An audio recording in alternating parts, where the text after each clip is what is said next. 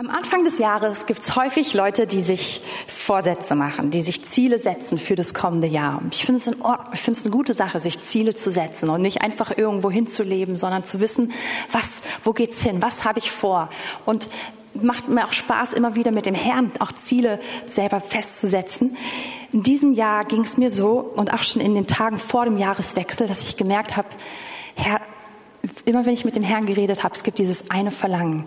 Herr, ich will, ich will dich mehr lieben.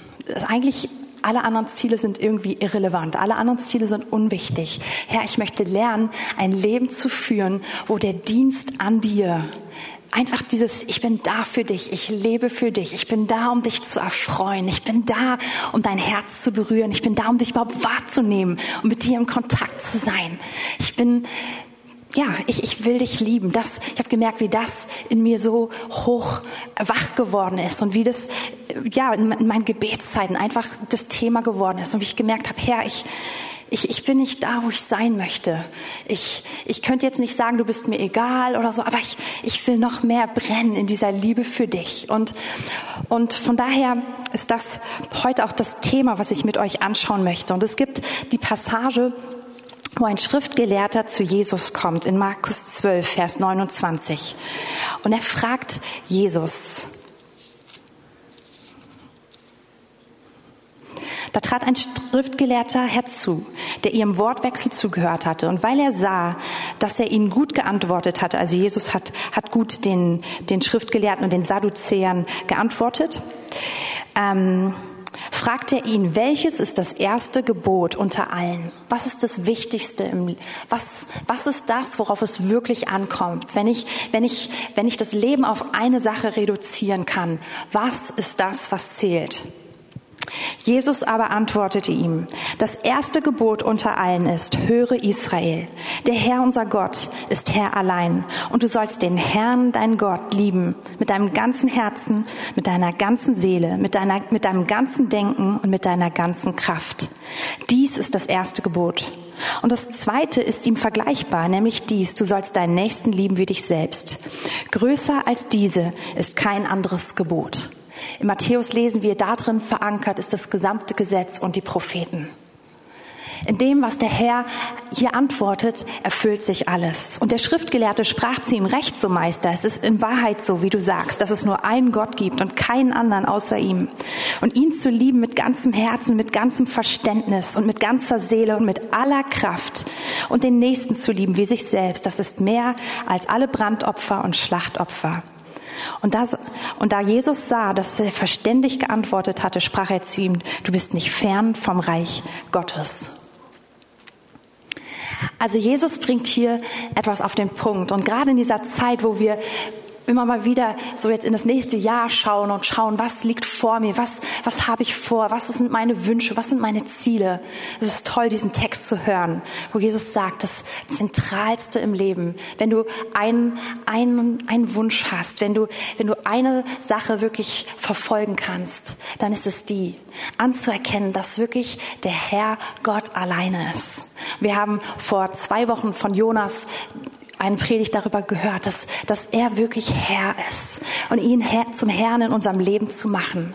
Und das zu tun, indem wir ihn lieben mit allem, was wir haben. Mit unserem Verstand, mit unserem Denken, mit unserer Kraft, mit unserer Seele, mit unserem Herzen, mit allem, was in uns ist.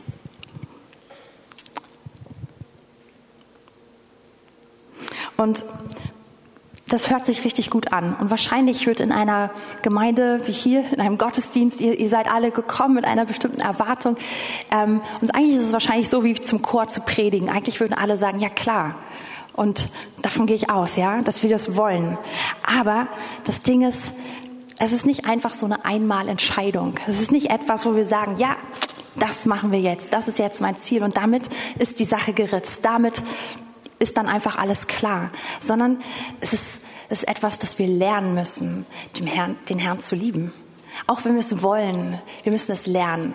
Weil wir einmal es festgelegt haben, wachen wir nicht automatisch jeden Morgen mit der größten Liebe überhaupt in unserem Herzen auf und denken, oh Herr, ich liebe dich. Alles, was zählt, bist du. Ich weiß nicht, vielleicht geht's euch so. Mir geht's nicht automatisch jeden Morgen so. Von daher ist es wichtig, dass wir wissen, wie wir es lernen können, wie wir darin wachsen können, wie wir in einen Lebensstil reinkommen können, Gott wirklich zu dienen, ihn zu sehen, uns ihm immer wieder hinzugeben und ihn an erste Stelle zu, zu setzen.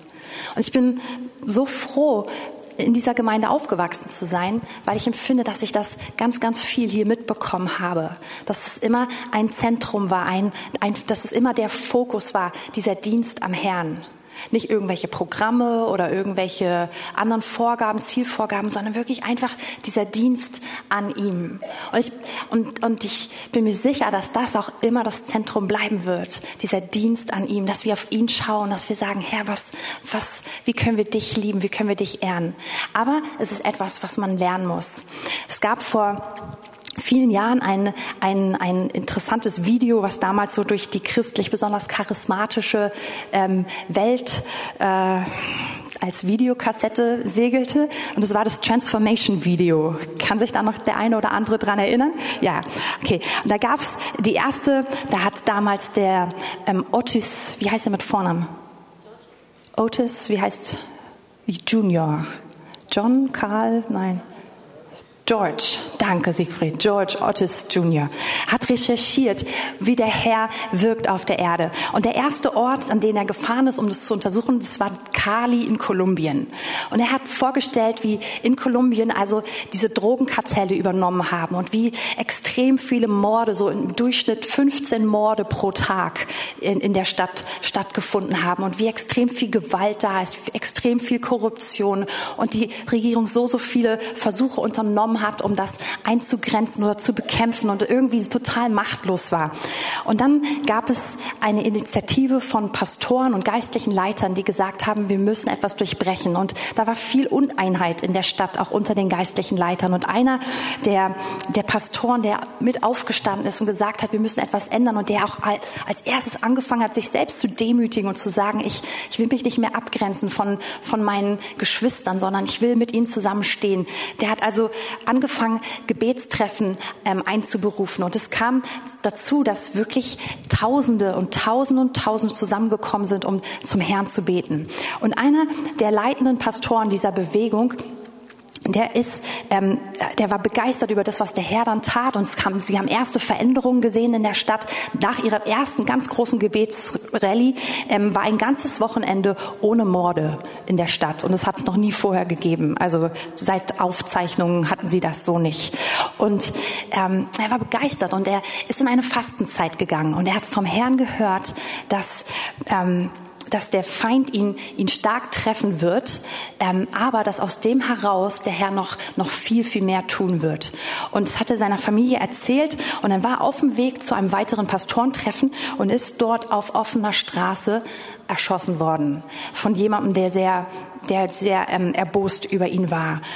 Und auf, aufgrund seines Todes haben dann noch mehr Pastoren angefangen, sich zusammenzuschließen. Und es ist eine riesen Gebetsbewegung entstanden. Und, und, und diese Stadt hat das Wirken Gottes in einer Weise erlebt wie selten zuvor. Und oh, lange, ich habe zu lange gebraucht, um die Geschichte zu erzählen, Entschuldigung. Aber der Punkt, auf den ich eigentlich hinaus möchte, ist, dass dann seine Tochter interviewt wird. Und seine Tochter ist zu dem Zeitpunkt so, ich würde schätzen, 15 Jahre alt und sie, sie war da, also sie hat das gesehen, äh, wie er das Auto verlassen hat und, und niedergeschossen wurde. Und, und dann hat sie, sagt sie, das, was für mich geblieben ist, ist, ich möchte mich dem Herrn so hingeben wie mein Vater. Und nicht einmalig, weil sie sagte, manchmal ist es fast leichter, einmalig sein Leben zu geben, sondern ich will lernen, wirklich ihm zu gehören, jeden Tag, solange wie ich lebe. Und im Leben einfach ihm zu gehören. Und, und das ist, glaube ich, das, was wir, was wir lernen dürfen, ihn zu lieben, indem wir uns ihm hingeben. Und die Bibel sagt in Römer 12, Vers 1, dass wir unsere Leiber geben sollen als ein lebendiges, heiliges, Gott wohlgefälliges Opfer. Und der Punkt an einem lebendigen Opfer, was wir sind, ist der, dass wir immer wieder lernen müssen, uns hinzugeben. Lebendige Opfer krabbeln vom Altar runter. Lebendige Opfer leben. Lebendige Opfer können abgelenkt werden. Lebendige Opfer können immer wieder Fokus verlieren. Und von daher ist es wichtig, dass wir immer wieder dahin kommen und diesen Raum machen, zu sagen, Herr, ich will dich lieben. du bist das Wichtigste in meinem Leben. Du bist so würdig, du bist so gut.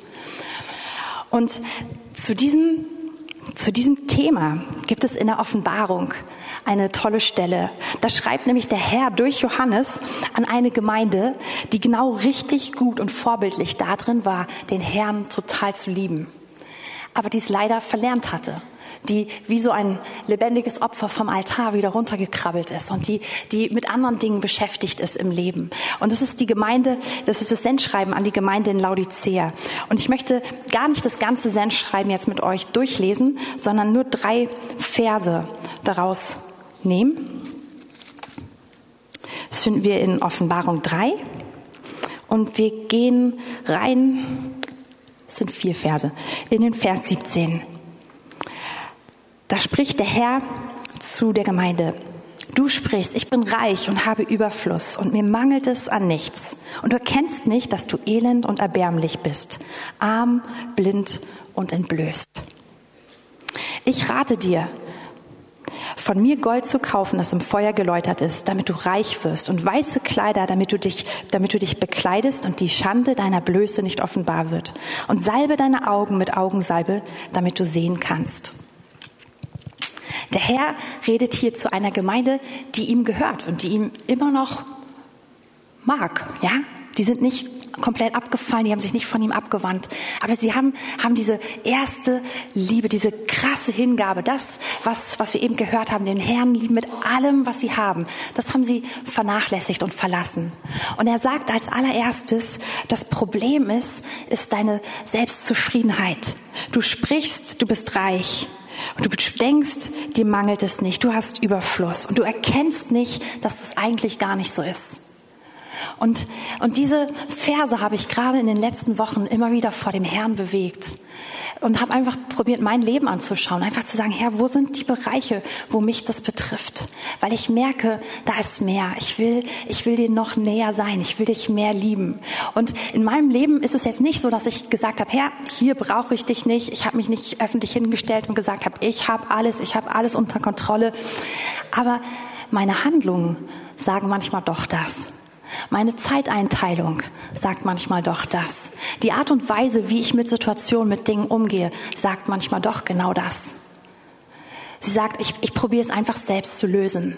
Ja, ich habe hier was Blödes erlebt. Ach, ich probiere das selbst zu lösen. Ich, ich, ich brauche doch Gott hier nicht an der Stelle. Ich, ich denke mir was aus. Ich mache mir einen Plan. Und so gibt es viele andere Kleinigkeiten, wo ich, wo ich gemerkt habe, dass ich genau in diese Selbstzufriedenheit reingekommen bin. Nicht mit, mit, mit offenen Worten, sondern mehr mit meinem Verhalten. Und, und dann Einfach das, das zu merken und zum Herrn zu kommen. Wer Herr rät, rät mir, kaufe Gold. Im Feuer geläutert. Das muss man auslegen. Der Herr, wenn er sagt, kaufe Gold, dann sagt er damit, gib das, was für dich wichtig ist, gib dein Leben, gib das, was du hast, um von mir das zu bekommen, was ewig ist, im Feuer geläutert, was bleibt, was Zukunft hat. Und Gold finden wir ganz, ganz viel im Alten Testament, in der Stiftshütte, im Heiligtum und im Allerheiligsten, Heiligsten, an dem Ort der ganz innigen Gemeinschaft mit Gott.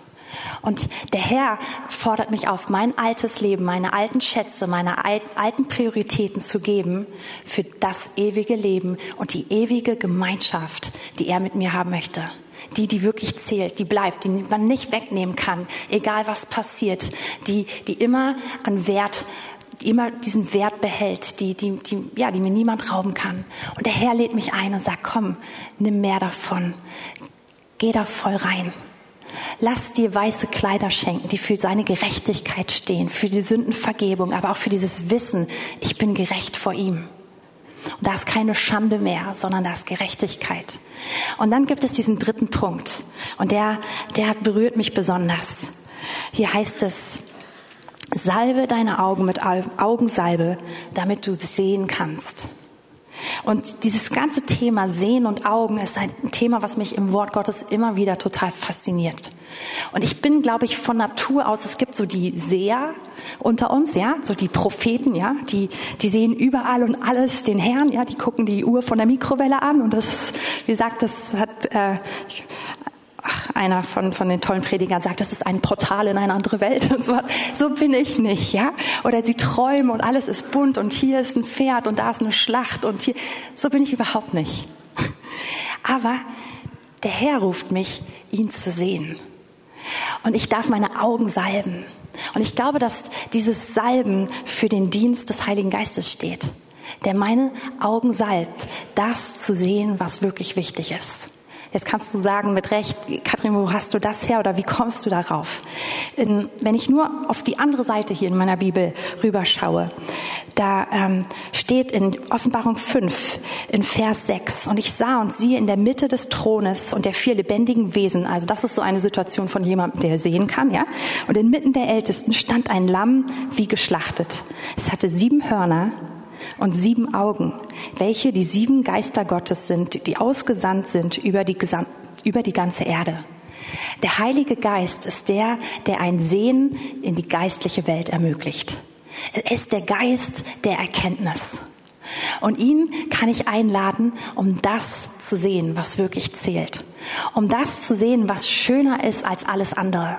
Und deshalb schreibt nämlich auch ein David, eins wünsche ich mir vom Herrn, alle Tage meines Lebens im Hause des Herrn zu sein, seine Freundlichkeit zu sehen. Wenn wir, anfangen, das zu sehen, dann haben wir einen Fokus. Absolut. Dann brauchen wir uns nicht mehr fokussieren, dann brauchen wir keine krassen Prioritäten mehr setzen. Wer, wer ihn anschaut, wer ihn sieht, wer seine Freundlichkeit sieht, der ist fasziniert und der ist absolut in den Bann gezogen. Und es gibt Wesen, die vom Thron Gottes sind und die den ganzen Tag, Tag und Nacht nichts anderes machen, als ihn anzuschauen, weil man sich nicht satt sehen kann, weil er so gut ist. Und ich habe in den letzten Tagen das so genossen, wie der Herr mich einlädt in diese Liebe. Und jetzt lass uns noch Vers 19 und 20 anschauen. Alle, die ich lieb habe, die überführe ich und züchtige ich. Und in der Fußnote steht eine andere Übersetzung ist, ich erziehe sie. Der Herr erzieht uns, er lehrt uns wie wir einen Lebensstil führen können der Hingabe. Ein Lebensstil, wo der Dienst an ihm das Zentrum ist. Ein Lebensstil, wo er ist, derjenige ist, der am meisten zählt. So sei nun eifrig und tue Buße. Das ist unser Part. Er lehrt uns, und wir, wir, wir tun Buße. Wir nehmen das, was er uns zeigt und bringen es ihm. Und das ist das Schöne. In dem Moment, wo man es tut, erleben wir das, was Vers 20 sagt. Siehe, ich stehe vor der Tür und ich klopfe an. Wenn jemand meine Stimme hört und die Tür öffnet, so werde ich zu ihm hineingehen, das Mahl mit ihm essen und er mit mir. Und jedes einzelne Mal, wenn wir das tun, wenn wir uns öffnen, wenn wir sagen, Herr, ich suche dich. Vielleicht will ich es noch nicht mal so richtig aus meiner Seele heraus, aber ich will es wollen. Heiliger Geist, komm und hilf mir, hilf mir, den Herrn zu sehen. Dann können wir sehen, wie er da ist, wie er an der Tür steht, wie er klopft und wie er Gemeinschaft sofort mit uns haben möchte. Und es ist einfach das Schönste. Das ist das, wofür es sich lohnt zu leben, in dieser Gemeinschaft mit dem Herrn zu sein. Und er ist nicht da, um irgendwie ganz kurz Hi zu sagen, sondern er steht da, um das Mahl, um das Abend. Hier ist von dem Hauptmahl des Tages die Rede. Hier ist davon die Rede, dass er kommt, dass er, ich stelle mir vor, dass er einen Picknickkorb mitbringt, dass er alles eingepackt hat, dass er reinkommt, dass er den Tisch deckt und dass er sagt, und jetzt habe ich Zeit. Und nur für den Fall, dass wir denken, dass es dann, dass man jetzt einen Vortrag kriegt, steht da, so werde ich hineingehen und das Mahl mit ihm essen und er mit mir. Also der Herr möchte diese Gemeinschaft mit dir haben. Der Grund, die, die, Richtung, in die alles geht, ist dieser Moment der Gemeinschaft mit ihm. Und es ist herrlich. Und es ist schön, dass egal wo du stehst und egal was gerade abgeht, in dem Moment, wo du dich ihm zuwendest, kommt er. Und er sagt immer sofort Ja. Und er ist da. Und du musst es nicht verdienen, du musst dich da nicht reinarbeiten, sondern er wartet. Und diese, diese, diese Liebe, die, das ist die, die uns zieht. Und das ist die, von der ich mir wünsche, dass wir sie lernen zu erwidern. Und zwar in einer Art und Weise, die, die noch tiefer geht, die noch weiter geht. Wir, ihr, ihr habt es gemerkt, wir haben auch in den Gottesdiensten in den letzten Monaten Raum gemacht dafür, wirklich uns auf ihn auszurichten, zu schauen, was gefällt dem Herrn. Nicht zu sagen, wir kommen zusammen, es gibt zehn Minuten das, es gibt 20 Minuten das und das, sondern zu sagen, Herr, wir sind hier. Wir wollen dich berühren, wir wollen dein Herz berühren, wir wollen hören, was du sagst und wir wollen die Möglichkeit haben, darauf zu reagieren.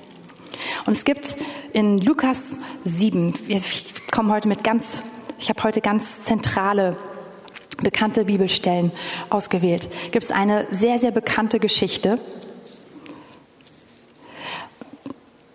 die heißt die Salbung ähm, Jesu im Haus des Pharisäers. Und es ist auch so eine Geschichte, wo zwei verschiedene Arten, Jesus zu lieben, sozusagen gegenübergestellt werden. Und das finde ich total interessant. Der Kontext ist der, dass ein Pharisäer Jesus einlädt, bei sich zu speisen. Und gerade in den Geschichten davor kam immer wieder raus, dass die Pharisäer am Eigentlichen vorbeigegangen sind. Sie sind die, die die Schriften am besten verstehen. Und trotzdem erkennen sie Jesus nicht. Sie erkennen auch Johannes den Täufer nicht, obwohl er angekündigt ist und alles passt. Aber sie können es nicht einordnen, weil sie so eine bestimmte Erwartung haben und so ein festes Bild davon, wie alles aussehen muss, dass sie Jesus verpassen in dem Moment, wo er vor ihnen steht. Und nun ist es so, dass einer der Pharisäer Jesus einlädt. Wir lesen einfach mal ab Vers 36. Es bat ihn aber einer der Pharisäer, mit ihm zu essen. Und er ging in das Haus des Pharisäers und setzte sich zu Tisch. Und siehe, eine Frau war in der Stadt, die war eine Sünderin. Als sie hörte, dass er in dem Haus des Pharisäers zu Gast war, da brachte sie eine Alabasterflasche voll Salböl.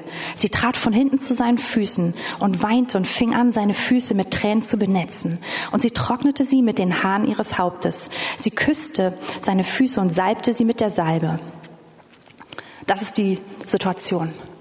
Und wir sehen wirklich zwei verschiedene Möglichkeiten. Der Pharisäer lädt Jesus ein. Und der Pharisäer ist jetzt hier vielleicht nicht der Held der Geschichte, aber eigentlich macht er was ganz Mutiges. Weil die meisten anderen Pharisäer grenzen sich sehr von Jesus ab. Und dieser Pharisäer scheint so interessiert an Jesus zu sein, dass er sagt, komm doch in mein Haus. Damit könnte er ganz schön blöd vor seinen ganzen Kollegen dastehen, ja? Also eigentlich ist der, ist, ist das ein kühner Schritt, den dieser Mann hier tut. Und er lädt ihn ein und er, er macht ein, er bereitet ein, ein schönes Essen für ihn vor. Ich bin mir sicher, dass er sich gut vorbereitet hat, dass er, dass er was Ordentliches serviert, dass, dass er ein schönes Ambiente hat, dass er, dass er alles gut vorbereitet hat. Und es ist vergleichbar mit, mit so einer sehr geplanten, ja, ich verbringe jetzt Zeit mit dem Herrn. Ich, ich bereite alles ordentlich vor. Es ist geplant, es ist gut und es ist richtig. Und das Interessante ist, Jesus kommt. Jesus sagt sofort Ja. Wir haben eben in, in Offenbarung 3 gelesen, dass Jesus vor der Tür steht und anklopft. Und Jesus nimmt den Raum, den du ihm gibst. Wenn du ihn einlädst, er kommt. Wenn du ihn einlädst, wie der Pharisäer, er kommt, wie zum Pharisäer. Und vielleicht können wir uns das mal ein bisschen bildlich vorstellen. Fabi, kannst du mir kurz helfen? Kannst du deine Schuhe ausziehen?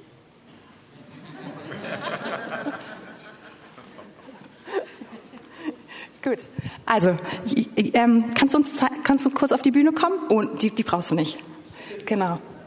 Also, wir stellen uns das jetzt mal nur kurz vor.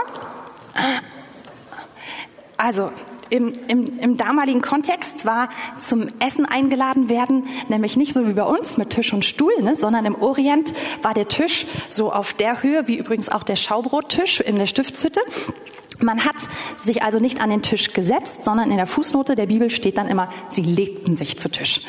Und ich habe also gelesen im Bibelkommentar, man legt sich zu Tisch, indem man sich auf den einen Arm drauflegt. Und vielleicht können wir uns vorstellen, das hier ist der Tisch. Es ist sogar wirklich ein Tisch. Und es ist ehrlich gesagt sogar mein Tisch. Aber nicht mein Adventskranz. Fabi, und jetzt vielleicht kannst du dich zu Tisch legen. Man macht es so, man legt sich, man legt sich auf den, auf den Tisch zu und ist sozusagen mit seinem linken Arm stützt man sich an den Tisch, um sich dann, sehr gut, mit dem rechten bedienen zu können. Und so, Und so sitzt dann, also sitzen viele oder liegen viele um den Tisch herum. Und ich habe mir das nämlich früher so vorgestellt, man braucht ganz schön lange Tische, wenn alle da dran nebeneinander liegen. Aber so, man liegt sozusagen zentral in die Mitte, ja? Und so ist also Jesus jetzt zu dem Pharisäer bekommen und liegt zu Tisch. Und die sind also hier beschäftigt, hier in der Mitte und haben tolles Essen und haben sicher tolle Gemeinschaft. Und jetzt kommt diese Frau rein, diese Sünderin.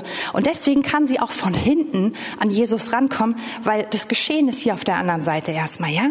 Und sie kommt und sie hat ihre Flasche mitgebracht.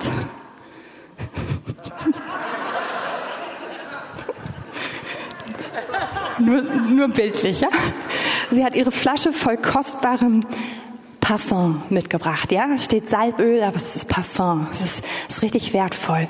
Und sie fängt an und sie kommt zu den Füßen von Jesus und sie kniet sich hier nieder und sie fängt an zu weinen und sie weint so sehr, dass ihre Tränen die Füße von Jesus nass benetzen. Und dann fängt sie an, mit ihren Haaren diese Füße abzutrocknen. Wahrscheinlich ist sie auch peinlich, dass es hier so feucht geworden ist. Und irgendwie muss so eine skurrile Situation gewesen sein, oder?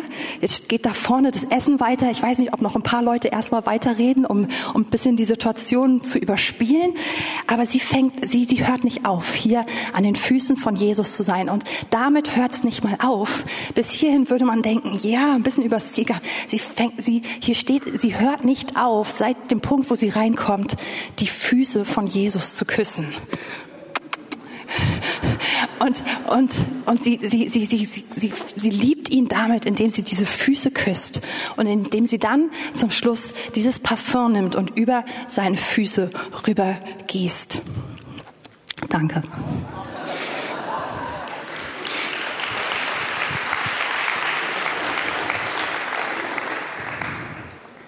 Diese Frau hat eine Party gecrashed.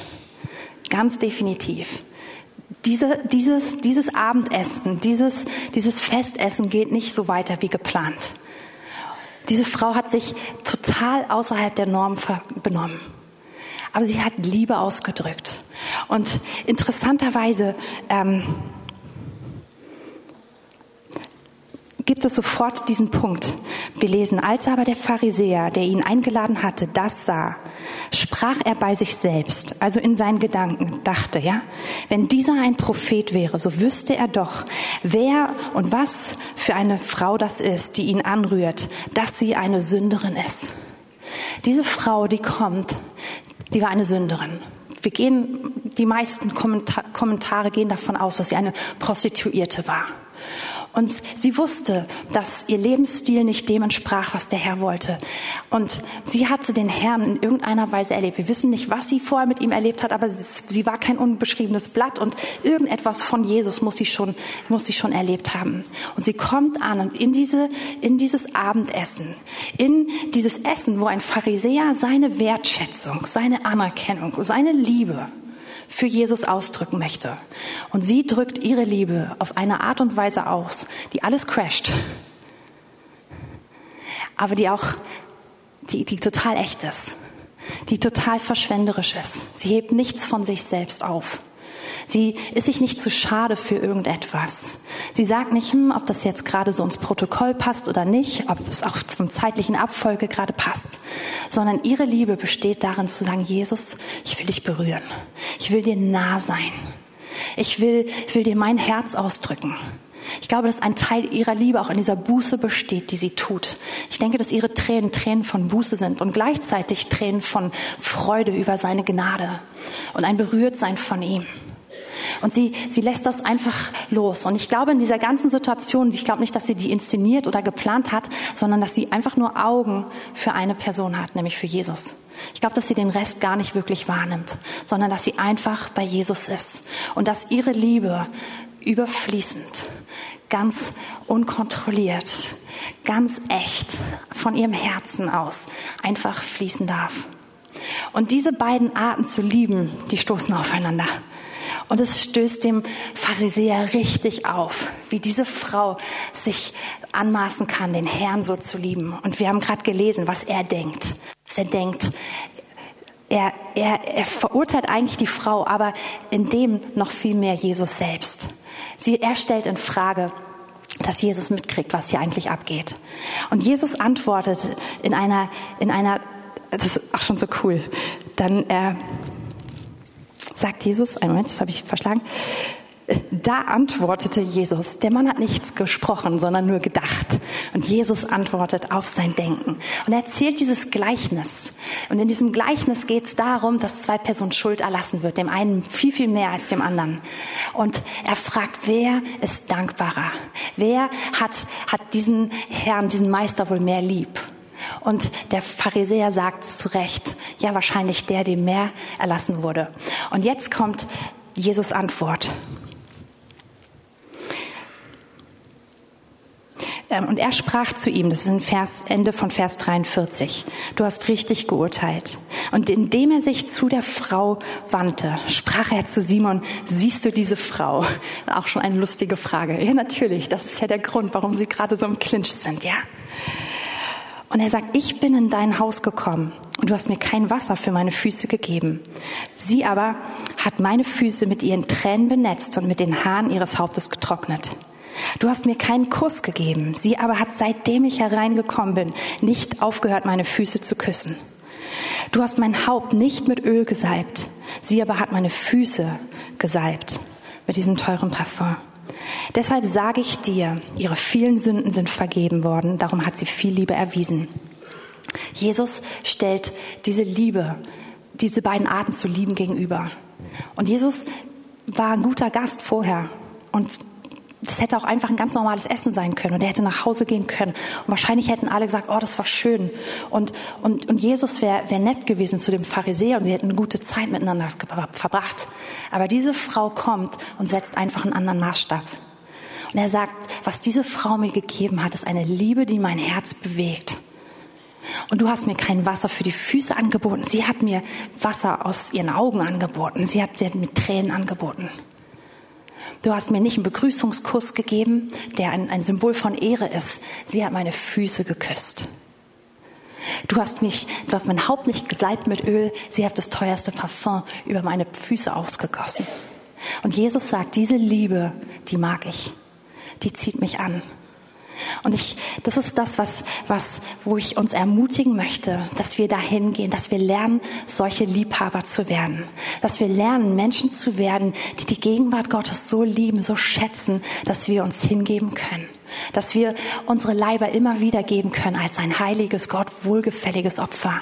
Dass wir lernen können, außerhalb vom Protokoll zu gucken, dass es nicht deine zehn Minuten Stoppuhrzeit morgens mit dem Herrn ist, wo er reden darf, sondern dass du ihn lieb hast über diese Minuten hinaus den ganzen Tag. Dass du die Möglichkeit hast anzuhalten, wenn der Herr sagt, komm, hier halten wir an, hier bleiben wir. Dass wir, wenn wir zusammenkommen, dass wir es schaffen, ohne Agenda einfach vor dem Herrn zu sein und ihm unsere Liebe zu geben. Und nicht darauf zu schauen, was passt jetzt am allermeisten und, oder was erwarten andere Menschen jetzt. Vor echt vielen Jahren, aber schon hier in diesem Gebäude, kann ich mich an einen, Anbet, an eine, an einen Sonntagmorgen erinnern, eine Anbetungszeit. Ähm, ich, ich, ich weiß ganz genau, weil ich, ich stand hier vorne, ich habe Anbetung geleitet und wir hatten einen lieben Bruder unter uns. Ich habe den vorher und nachher nie wieder gesehen. Ähm, und der wirkte ganz normal, ähm, so, so lange wie der Gottesdienst normal startete. Und dann startete die Anbetungs- und die Lobpreiszeit.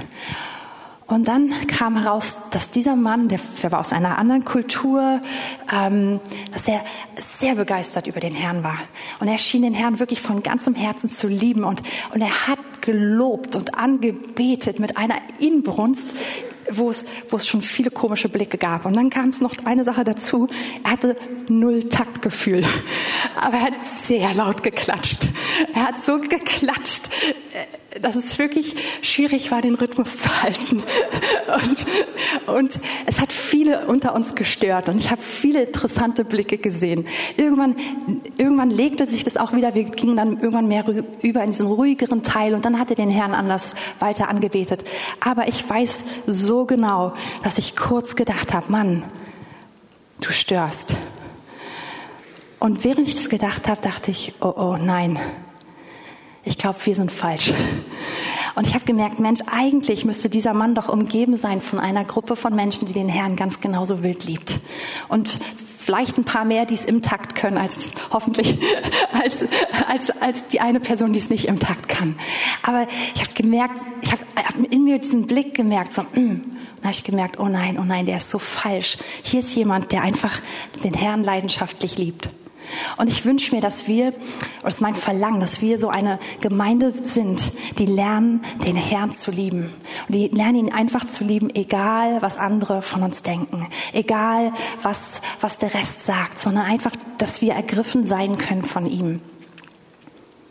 Und an, dieser, an diesem Punkt, ich glaube, da finden wir alles. Wir lesen, dass der Herr sagt, Ihre vielen Sünden sind vergeben worden, darum hat sie viel Liebe erwiesen. Wem aber wenig vergeben wird, der liebt wenig. Diese Frau hat die Vergebung sich nicht erarbeitet mit diesem Akt, sondern sie hat schon Vergebung erlebt. Und diese Vergebung hat in ihr eine Liebe hervorgebracht, die sie dem Herrn ausgedrückt hat. Und Jesus sagt, diese Frau hat's ergriffen. Und er sagt zu dem Pharisäer, eigentlich, du liebst weniger, weil du weniger Vergebung erlebt hast. Diese Frau macht genau das, was wir vorher in, in Offenbarung 3 gelesen haben. Sie tut Buße. Und aus dieser Buße heraus erlebt sie eine Liebe, die unfassbar ist und eine Gemeinschaft, in die Jesus sie sofort mit reinzieht. Der Jesus ist sofort verbunden mit ihr. Das, er ist ihr zugetan, er ist ihr zugeneigt. Und sie erlebt, wie es in ihr einfach, ja, wie es alles erfüllt. Und was so toll ist, dass er dann sagt, dir sind deine Sünden vergeben. Da fingen die Tischgenossen an, bei sich selbst zu, zu, sagen, wer ist dieser, der sogar Sünden vergibt. Er aber sprach zu ihr, Frau, dein Glaube hat dich gerettet. Geh hin in Frieden. Und Jesus spricht ihr hier zwei ganz zentrale Sachen zu. Er sagt, du hast Errettung erlebt. Und er sagt, und jetzt hast du Frieden. Du hast den Frieden Gottes. Du hast das, was wunderschönes, was dich einhüllt in seine Ruhe, in seine Freude, in seine Fülle. Und eigentlich hat sie nur den Herrn an erste Stelle gestellt. Eigentlich hat sie nur gesagt, ich komme und ich gebe mich hin und ich diene ihm. Aber sie hat alles bekommen, was man bekommen kann. Und das ist der, der Punkt für uns. Es ist wunderschön, an diesem Ort zu sein, wo wir sagen, Herr, wir lieben dich, wir gehören dir. Du bist wirklich alles für uns. Aber das ist auch der Punkt, an dem alles andere da ist, an dem wir alles andere finden. Die Erfüllung, alles, was wir uns wünschen. Unser Herz ist nie glücklicher als an diesem Punkt. Ich, ich habe nichts Schöneres erlebt, als diese Liebe Gottes, in dieser Liebe Gottes zu sein und ihn zu leben. Aber ich habe auch die größten Wunder meines Lebens genau immer wieder genau an diesem Punkt erlebt. Und meistens völlig ungeplant. Meistens verliert man sich einfach in ihm und auf einmal merkt man, ups, etwas, was mich lange Zeit gequält hat, ist einfach abgefallen, es ist einfach weg. Eine bestimmte Sorge, eine bestimmte Angst, eine bestimmte Qual, eine bestimmte Sünde, die mich quält, die mich piesackt, es fällt einfach weg. Frucht, man erlebt so viel mehr Frucht genau da, wenn, wenn wir in, in genau an dieser ganz, ganz frischen Liebe mit dem Herrn sind.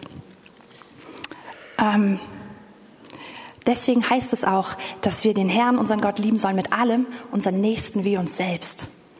An diesem Punkt ist Frucht.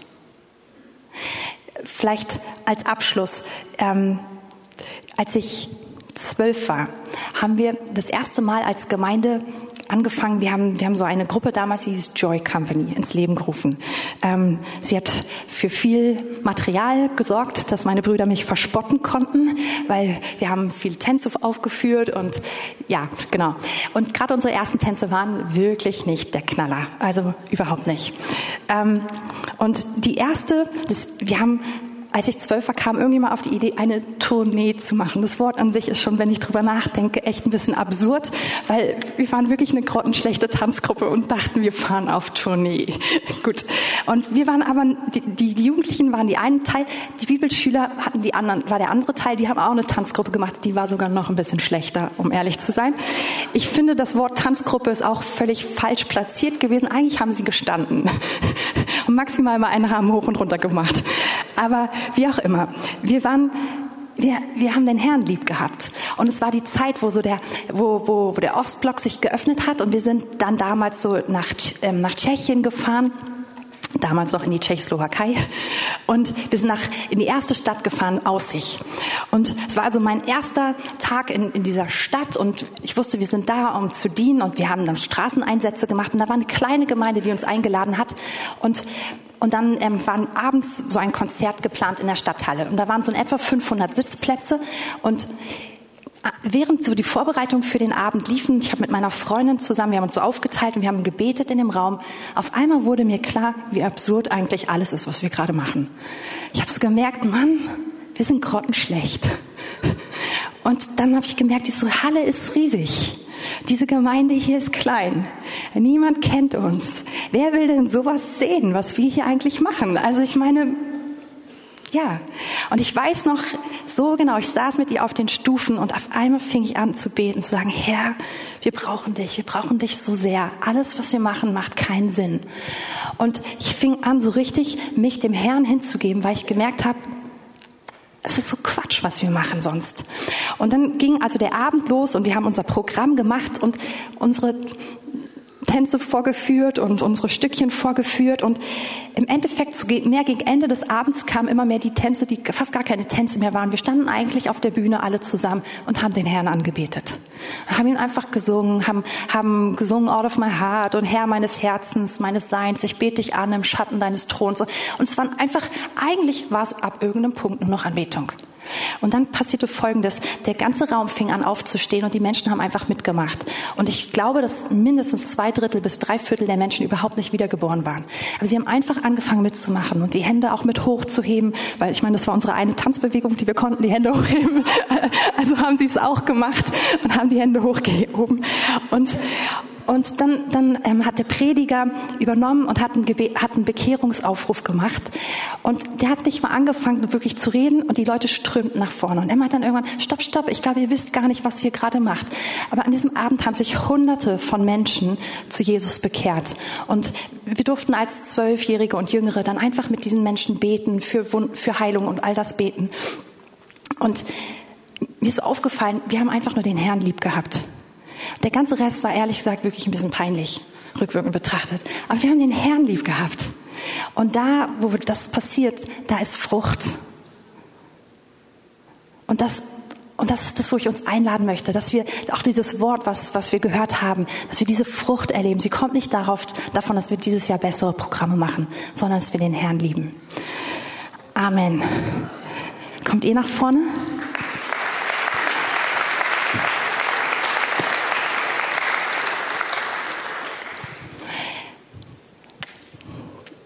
Jetzt als Abschluss haben wir die Einladung, den Herrn zu lieben. Und die Anbetungsgruppe ist, ist äh, informiert, sie, sie weiß, worum es heute thematisch geht. Und ich möchte euch einladen, dass wir zu den Abendmahlstationen kommen und dass wir das machen, wovon wir heute gehört haben. Der Herr steht an der Tür und er will diese Gemeinschaft mit uns haben. Und ich weiß nicht, auf welchen Punkt du heute besonders reagieren möchtest. Ob es Bereiche in deinem Leben gibt, wo du merkst, man, ich, ich, ich will mich da dem Herrn neu hingeben. Ich habe die zurückgezogen und, und vielleicht willst du das genau jetzt in dieser Zeit des Abendmahls machen.